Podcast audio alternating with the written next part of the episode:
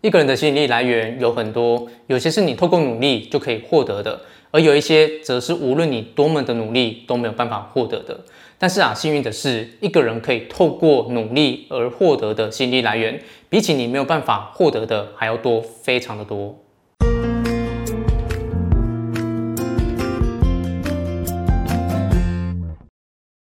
Hello，大家好，我是 Eason。今天呢，要跟你分享的主题是怎样成为一个有吸引力的人。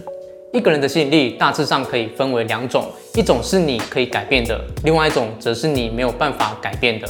什么是你没有办法改变的呢？比方说你的身高、你的外表、你的声音等等，这些都是你没有办法改变的。至于你可以透过努力来获得的吸引力来源，则有非常的多，等等会一一跟你讲解。讲到不可改变的吸引力来源啊，一般人首先会想到的就是你的外貌。你的外貌啊，是你没有办法改变的客观存在事实。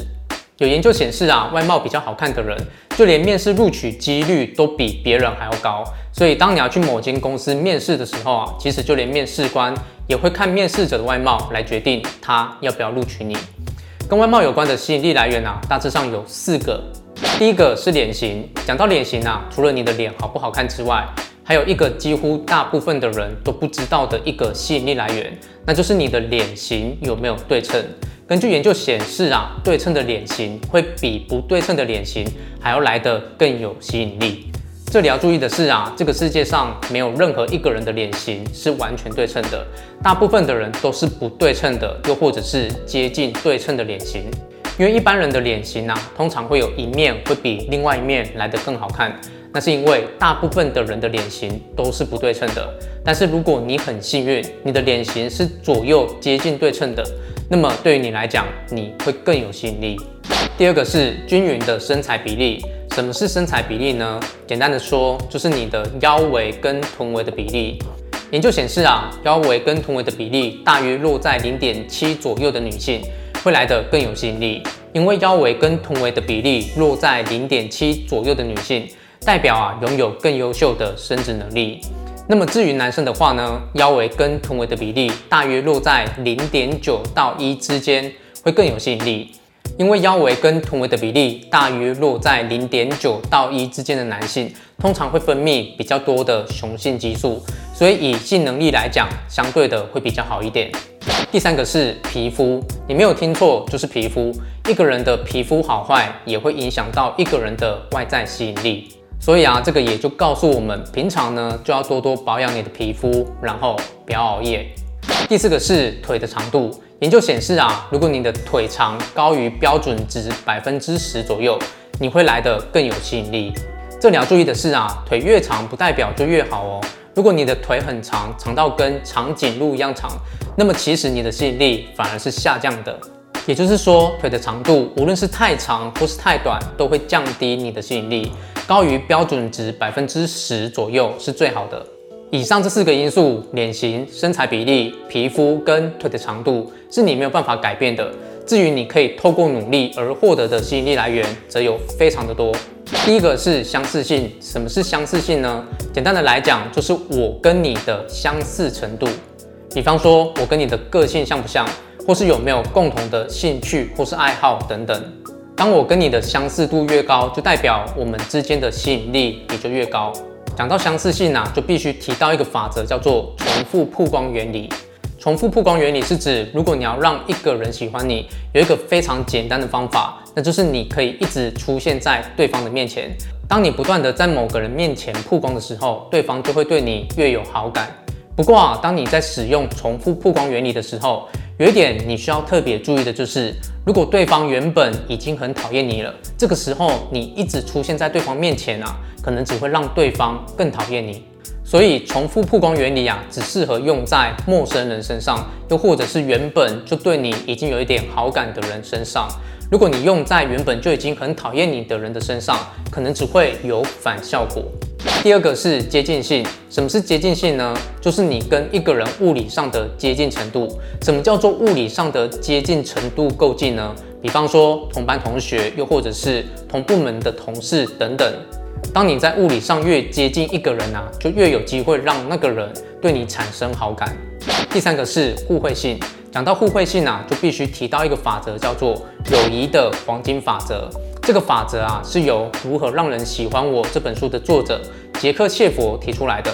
友谊的黄金法则是指，如果你要让别人喜欢你，你就必须先喜欢对方。先喜欢别人的意思，不是叫你走到对方的面前告诉他你喜欢他，而是你可以透过外在的行为来让对方知道你喜欢他。比方说，你可以主动一点，没事啊就去帮帮别人，又或者是各种嘘寒问暖，问对方工作上有没有遇到什么问题，又或者是有没有什么地方需要帮忙的。这些啊都可以增加你在对方心目中的好感度。第四个是吊桥效应。吊桥效应的意思是，当你跟一个异性去走一个吊桥的时候，当你们走到了吊桥的中间，因为吊桥很高，所以你们会感到害怕。这个时候呢，你的心里面就会心跳加速。那这个时候，你的心里面就会产生一股错觉，你会以为你的心跳加速是因为你喜欢你身边的这个异性。但是其实啊，你心跳加速的原因是因为吊桥很高，所以你感到害怕，所以吊桥效应啊就会给你产生一股你喜欢上别人的错觉。那么怎样可以产生吊桥效应呢？其实方法很简单，比方说你们可以一起去看恐怖片，又或者是做一些需要冒险的刺激的活动。这里要强调的是啊，吊桥效应基本上不算是一个吸引力来源，只是啊它会给别人造成一股喜欢上你的错觉。第五个是香水，有很多研究啊，已经显示香水可以提高一个人的吸引力。一般来说，你要提高吸引力，不外乎就是透过视觉、听觉，又或者是嗅觉。香水啊，就是透过嗅觉来提升自己吸引力的一种来源。而且香水对于女生还是男生来讲都适用。所以当你要跟某个异性去约会的时候，你可以选择一款好闻的香水，对于这个约会啊，绝对有很大的帮助。第六个是拉拉队效应，有学者曾经做过一个研究，研究者找来一百三十多名大学生进行五项实验，将他们的合照跟独照透过随机的方式呈现在受试者面前，让受试者观看并评比照片里面的人的吸引力。结果显示，不论照片中是男生还是女生，整体看起来啊，你在团体里面的吸引力分数会高于你独自出现的时候的分数，大约百分之二左右。也就是说，你在一个团体里面的吸引力，比起你独自出现的时候还要高。要使用啦啦队效应的方法，其实也很简单，就是你可以找一个很有吸引力的异性朋友，没事呢就常常跟他走在一起。这个时候啊，别人看到了，就会把你异性朋友的吸引力投射到你的身上。也就是说，别人看到你呢，会觉得你比平常还要来得更有吸引力。最后一个是肢体语言。在一九六七年啊，美国加州大学的心理学教授麦拉宾，他证明了，在我们给别人的印象里面，只有百分之七来自于说话，有百分之三十八来自于声调，而有百分之五十五则是取决于你的肢体语言。所以啊，一个人的肢体语言啊，绝对会影响你给别人的吸引力。由于一个人的肢体语言的涵盖范围啊，实在是太广了，我简单的举三个。第一个是面带微笑。面带微笑为什么有用的原因，是因为面带微笑啊，代表着你向对方释出善意，而且啊，面带微笑通常表达出某种程度上的好感。毕竟没有人会对自己讨厌的人面带微笑，对吧？这个啊，有一点类似友谊的黄金法则。而且啊，这个方法非常的简单，你只要碰到别人没事呢，就多多微笑就对了。第二个是瞳孔放大，研究显示啊，瞳孔放大会增加一个人的脸部吸引力，所以呢，这个也是为什么很多女生都喜欢戴放大片的原因，因为戴放大片啊，可以让你的瞳孔看起来很大，而瞳孔放大呢，会让你看起来更有吸引力。第三个是倾斜头部，为什么倾斜头部可以增加你的吸引力呢？原因是因为人的颈部其实是很脆弱的，如果有人攻击你的颈部，其实你是很容易受伤的。所以当有一个人向你倾斜头部的时候，其实就代表着他相信你不会攻击他的颈部，也就是说他是信任你的。这个啊，你可能察觉不到，但是啊，如果有一个人向你倾斜头部的时候，其实你对他的好感度是增加的，因为倾斜头部是一个友好的肢体语言。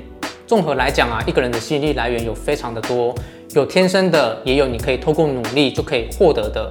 如果你想要增加自己的吸引力，你可以试试看我上面提到的这些方法。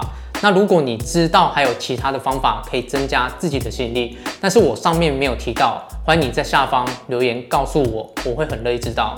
那么我们下次见。